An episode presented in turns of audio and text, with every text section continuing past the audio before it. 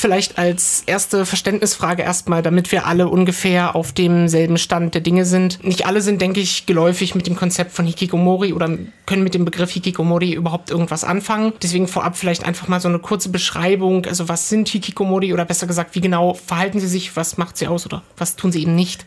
Genau, also Hikikomori beschreibt eigentlich Personen, die sich aus dem sozialen, gesellschaftlichen Leben zurückziehen. Es ist früher oft gesagt worden, dass äh, Hikikomori vor allem jüngere Personen sind, zwischen 15 und 39. Das hat sich in den letzten Jahren geändert und es gibt auch eine relativ große Kohorte zwischen 40 bis 64, zumindest in Japan. Und es bezeichnet in einer offiziellen von der japanischen Regierung benutzten Definition vor allem Menschen, die sich mehr oder länger als sechs Monate aus dem sozialen Leben zurückziehen, die keine oder kaum soziale Beziehungen haben, also mit niemandem sprechen, bei Schülern kann es sich um Leute handeln, die Schulverweigerer sind, Leute, die nicht am Arbeitsleben teilnehmen, Leute, die entweder ihr ihre Wohnung oder ihr Zimmer gar nicht verlassen oder nur verlassen, um einkaufen zu gehen. Also einen ganz reduzierten Lebensstil haben, sich großteils zurückziehen. Dann äh, sagten Sie ja jetzt bereits, dass diese Menschen sich komplett aus dem sozialen Leben zurückziehen. Und da stellt sich mir dann natürlich direkt die Frage, also wenn die Betroffenen nicht in der Lage sind, beziehungsweise nur falls unbedingt nötig, die Wohnung zu verlassen, wie können sich diese Menschen dann äh, unter anderem auch finanziell versorgen? Sie sagten ja schon, Lebensmittel im Notfall können sie natürlich einkaufen, wenn es wirklich zwingend nötig ist. Aber wie funktioniert das dann mit der finanziellen Situation? Diese Menschen können ja dann auch nicht arbeiten oder eventuell, wenn sie jünger sind, nicht zur Schule gehen. Genau, ähm, bei den Hikikomori ist es so, es handelt sich vor allem um ein Phänomen, was nicht nur in Japan, das möchte ich hier betonen, sondern generell in Industrienationen und vor allem in urbanen Regionen auftritt. Und wie Sie gerade ansprechen, es muss ja die Versorgung sichergestellt werden. Es tritt vor allem auch in Familien aus dem Mittelstand auf. Das heißt in Familien, die es sich durchaus leisten können, zum Beispiel einzelne Kinder längerfristig zu versorgen, auch über den Schulabschluss und den Uniabschluss etc. hinaus. Das heißt, dass äh, nicht alle, aber doch einige der Hikikomori in der Regel bei den Eltern leben und auch von den Eltern mitversorgt werden dann äh, ist es ja besonders für die betroffenen Familien, natürlich für die Eltern vor allem dann eine, eine herbe Belastung. Wie gehen Menschen oder wie gehen die Eltern dann zum Beispiel in Japan mit diesen Hikikomori um? Wie treten sie damit vielleicht auch nach außen in die Gesellschaft? Wie verfahren sie mit diesen Menschen? So auch in der öffentlichen Wahrnehmung dann. Ja, also das ist, denke ich, auch ein ganz großes Problem von Hikikomori. Hikikomori ist ein Konzept, was gerade auch in der öffentlichen Wahrnehmung doch relativ negativ belastet ist, negativ aufgeladen ist durch viele Stereotype, die auch in den Massenmedien reproduziert werden, sodass die Betroffenen oft eben nicht nach außen treten, auch die betroffenen Familien nicht, sondern dass das intern gehandhabt wird und dass vielleicht auch Nachbarn, Freunde, Familie gar nicht wissen, dass da noch jemand ist, der das Zimmer vielleicht nicht verlässt, länger nicht verlassen hat. Es ist ein Thema, was gerade in Japan noch mit viel Scham behaftet ist, sowohl bei den Familien, wo es auftritt, als auch bei den Betroffenen selber. Es gibt aber in Japan seit 2018 auch Versuche, Anlaufstellen zu etablieren, wo sich Betroffene und Familien hinwenden können, um den Betroffenen quasi wieder den Eintritt in die Gesellschaft zu ermöglichen. Gerade auch in Zeiten des Fachkräftemangels, auch in Japan, gelten diese Leute, die ja in einem arbeitsfähigen Alter sind, durchaus noch als Potenzial, das man ähm, aktivieren könnte äh, für den äh, japanischen Arbeitsmarkt.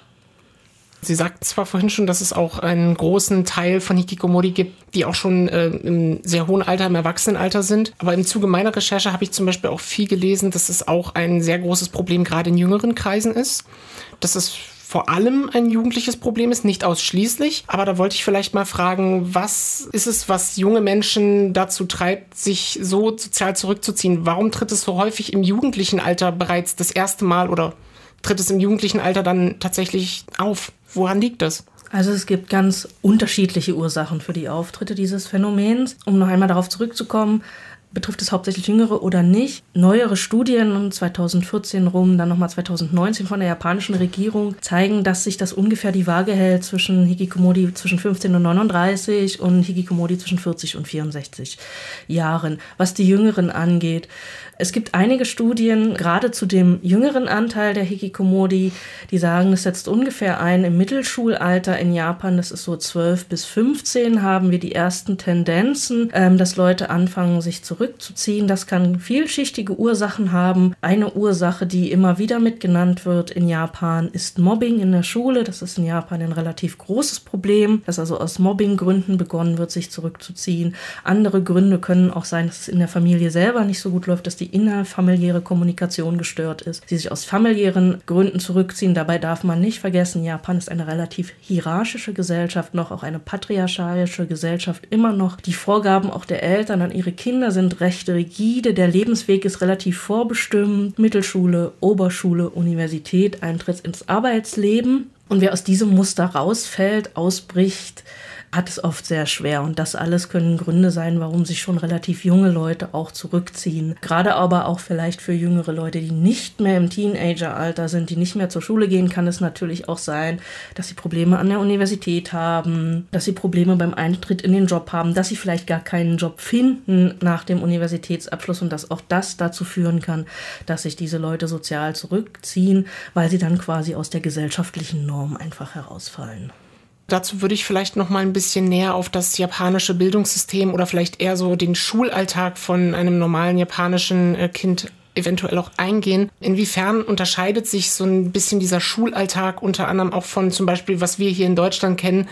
Ich habe viel auch darüber gelesen, dass da der Stresspegel und der Leistungsdruck äh, natürlich, Sie hatten es gerade schon erwähnt, noch ein ganz anderes. Aber wie sieht so konkret vielleicht ein Schulalltag so im Vergleich aus? Was macht da den Druck, der da entsteht? Ja, also das Schulsystem, Bildungssystem ist etwas anders als bei uns. Wir haben eine sechsjährige Grundschule, darauf folgt eine dreijährige Mittelschule, dann eine dreijährige Oberschule und danach in der Regel ein Uni eine Universitätsausbildung. Ähm, Schulpflicht besteht bis zur neunten Klasse, das heißt bis zum Ende der Mittelschule, aber über 95 Prozent der japanischen äh, Schüler haben einen Oberschulabschluss. Das heißt, die meisten machen, was bei uns das Abitur wäre. Der Leistungsdruck kommt dadurch zustande. Erstens sind es in der Regel mehr oder weniger Ganztagsschulen. Nach dem Unterricht schließt sich in der Regel noch etwas an, was sich Clubs und Zirkel nennt in Japan. Das sind Freizeitaktivitäten, das können Sport sein, es können andere Freizeitaktivitäten sein. Das schließt sich in der Regel noch an. Das heißt, die Kinder sind tatsächlich mehr oder weniger den ganzen Tag in der Schule. Was zum Leistungsdruck auch noch beiträgt, ist, dass es für Mittel- und Oberschulen in der Regel Aufnahmen Aufnahmeprüfungen gibt, gerade für private Mittel- und Oberschulen, die mitunter auch sehr schwer sein können, sodass da ein gewisser Leistungsdruck auch da ist. Und dann haben wir noch sehr Frontalunterricht, der viel auch auf Auswendiglernen basiert, was auch den Leistungsdruck natürlich nochmal erhöht. Und es ist auch so, eine bessere Mittelschule, eine bessere Oberschule ermöglicht einen Eintritt in eine bessere Universität. Der Abschluss von einer besseren Universität ermöglicht dann letztlich den Eintritt in ein besseres Jobverhältnis, sodass da der Leistungsdruck doch konstant aufgebaut wird dann haben wir jetzt so ein bisschen auch die jüngeren Menschen abgedeckt und vielleicht da so ein bisschen die Ursachen ergründet. Und dann kommen wir jetzt zur zweiten Gruppe. Sie sagten ja, es gibt sich so ein bisschen die Waage. Das wurde ja in letzter Zeit auch herausgefunden. Und wie sieht es dann vor allem auch bei Erwachsenen aus? Woher kommt da eventuell die Ursache? Was könnte dort? Diese Menschen sind ja längst aus dem Bildungssystem raus, sind oftmals schon im Leben angekommen und haben auch einen festen Job. Woher kommt da sehr häufig das Auftreten dieses Syndroms, nenne ich es jetzt mal, dieses Verhaltensbildes der Hikikomori. Ja, also wenn wir über die Kohorte sprechen, die so jetzt zwischen 40 und 64 ist, und wie gesagt, ähm, die Zahlen kommen aus Studien von 2018, 2022 von der japanischen Regierung. Da gibt es verschiedene Ursachen, da darf man aber auch nicht vergessen, in dieser Kohorte sind Leute, die sind schon seit den 80er Jahren Hikikomori. Also es gibt einen erheblichen Teil auch, der schon sehr, sehr lange darunter leidet, teilweise schon Jahrzehnte. Ähm, das sind aber natürlich nicht alle und vielleicht auch nicht die Mehrheit. Darunter fallen aber natürlich auch Leute, die aus verschiedensten Gründen, ob es nun psychische oder gesundheitliche Probleme sind, aus dem Arbeitsleben ausscheiden und sich dann zurückziehen oder was auch immer sie für persönliche Probleme haben können. Auch Mobbing am Arbeitsplatz darf man nicht vergessen, ist natürlich auch ein Thema kommen wir vielleicht mal ein bisschen auch zu der Intention dieser Menschen dahinter. Und da frage ich mich, ist, steckt dahinter vielleicht auch so ein bisschen eine Art, sich bewusst gegen dieses System, gegen diesen Druck zu wehren? Vielleicht so eine Art ja, Widerstandsbewegung geht da, glaube ich, ein bisschen zu weit, weil das wirkt vielleicht so ein bisschen wie, wie eine Protestaktion. Aber vielleicht ist das so eine Art stiller Protest eventuell oder würden Sie da gänzlich widersprechen und sagen, dass das wirklich eine reine Situation ist, die durch Druck entstanden ist, eine reine psychische Situation? Man könnte es vielleicht auch psychische Krankheit nennen oder einfach, ja, würden Sie das eher als Krankheitsbild beschreiben oder vielleicht auch eine Art Intention dahinter?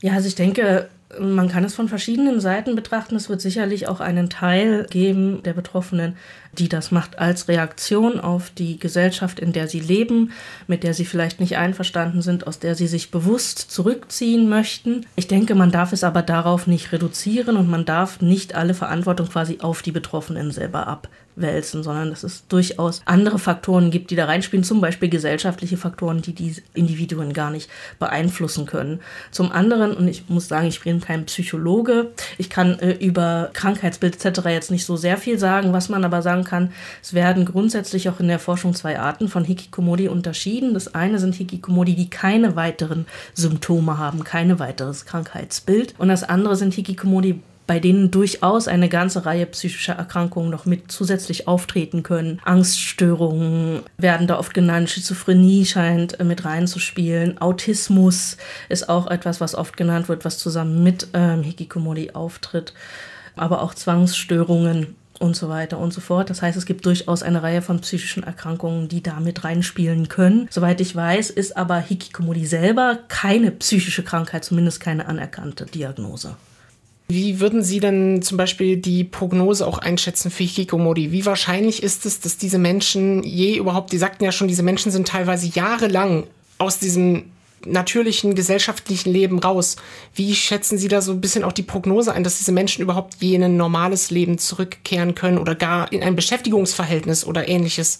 Äh, wie, wie stehen da so die Chancen? Sie sind natürlich keine Psychologin, mhm. das, aber wie oft passiert sowas? Das, dass da wieder Normalitätszustände erreicht werden? Na, es gibt natürlich Therapieansätze, sowohl psychologische als auch sozialpädagogische Therapieansätze, die versuchen, diesen Menschen zu helfen, sie wieder einzugliedern in die Gesellschaft. Dazu muss man sie natürlich erstmal erreichen. Die Familien müssen auch Hilfe suchen, bevor sie Hilfe bekommen können und die Betroffenen.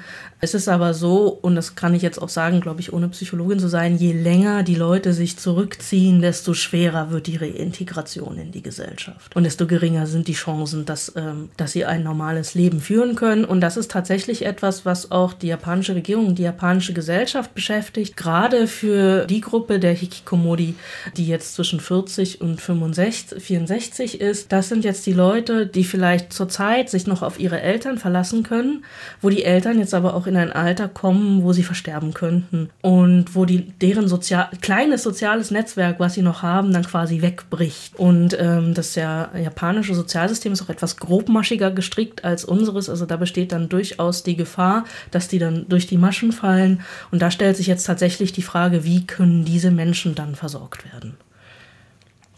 Ähm, gibt es da eventuell schon konkrete Vorschläge von der japanischen Regierung unter anderem auch? Was es, gibt es da konkrete Projekte vielleicht, die diesen Menschen äh, helfen, wieder in das Leben zurückzukehren? Also ich hatte ja schon gesagt, es gibt tatsächlich Projekte von der japanischen Regierung mit Kontaktstellen, an die man sich wenden kann. Es gibt auch ein Programm zu versuchen, dass man die Hikikomori vielleicht auch über Arbeit von zu Hause aus wieder ins Arbeitsleben integriert, aber das sind alles relativ neue Maßnahmen, wo man jetzt noch nicht davon absehen kann, wie erfolgreich die sein werden. Okay, ähm, das ist doch schon mal, das ist aber auch schon mal zumindest ein Versuch der japanischen Regierung und auch ein Bewusstsein, was da entstanden ist. Dann äh, eine Frage zur, zum Thema Digitalisierung. Sie sprachen ja auch gerade schon an, äh, dass es da eventuell Projekte gibt, mit Arbeit zum Beispiel von zu Hause aus auch zu versuchen, Hikikomori wieder in den Alltag zu integrieren. Und da wäre die Frage, durch die Digitalisierung, würden Sie das eher als eine Chance ansehen, Hikikomori wieder zu integrieren oder könnte das in Ihrer Sicht auch eher eine Gefahr darstellen, um das Verhalten oder das Entstehen sogar zu begünstigen? Also es gibt tatsächlich Studien, jetzt nicht zur Digitalisierung, sondern zur Internetnutzung und Hikikomori. Und da sind die Ergebnisse so ein bisschen zwiegespalten.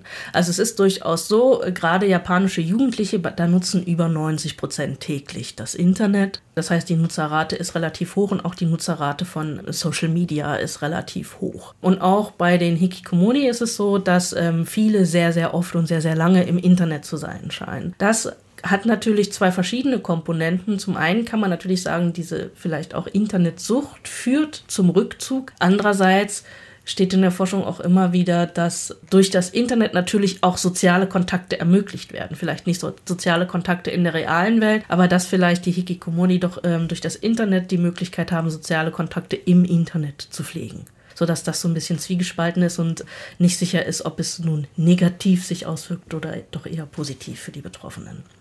Und dann kommen wir langsam auch zum Ende. Ich hätte noch zwei Fragen. Da wäre eine ganz wichtige Sache, die Sie auch gleich zu Anfang schon angeschnitten hatten, dass Sie von vornherein gesagt haben, dass das kein spezifisch japanisches Problem ist, sondern vielleicht ein Problem westlicher Nationen oder westlicher Länder generell. Äh, wo würden Sie da vielleicht auch den Unterschied ausmachen? Gibt es überhaupt einen Unterschied zwischen äh, der japanischen, dem japanischen Hikikomori-Syndrom oder diesem Phänomen und anderen westlichen Ländern? Ist das da in Japan was Spezielles, was es nur da gibt, oder würden Sie das gänzlich ausweiten, dass das auf alle westlichen Länder zutrifft? Also es ist so, dass äh, Hikikomori heute als globales Phänomen diskutiert werden. Zuerst diskutiert wurde dieses Phänomen tatsächlich in Japan. Schon Ende der 70er Jahre hat ein Psychiater darauf hingewiesen, noch nicht unter diesem Fachbegriff, aber auf dieses Phänomen des Rückzugs, des sozialen Rückzugs. Und dann ab den 90er Jahren wurde es in Japan auch unter dem Begriff Hikikomori diskutiert.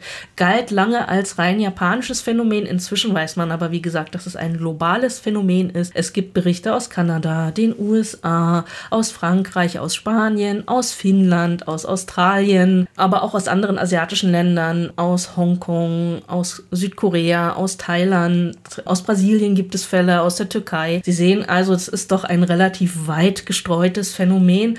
Und die Grundtendenz ist halt der soziale Rückzug, dass alle die diese Fälle gemein haben. Genau, das heißt, nein, es ist kein rein japanisches Phänomen, es ist bloß in Japan zum ersten Mal mit diesem Begriff beobachtet worden.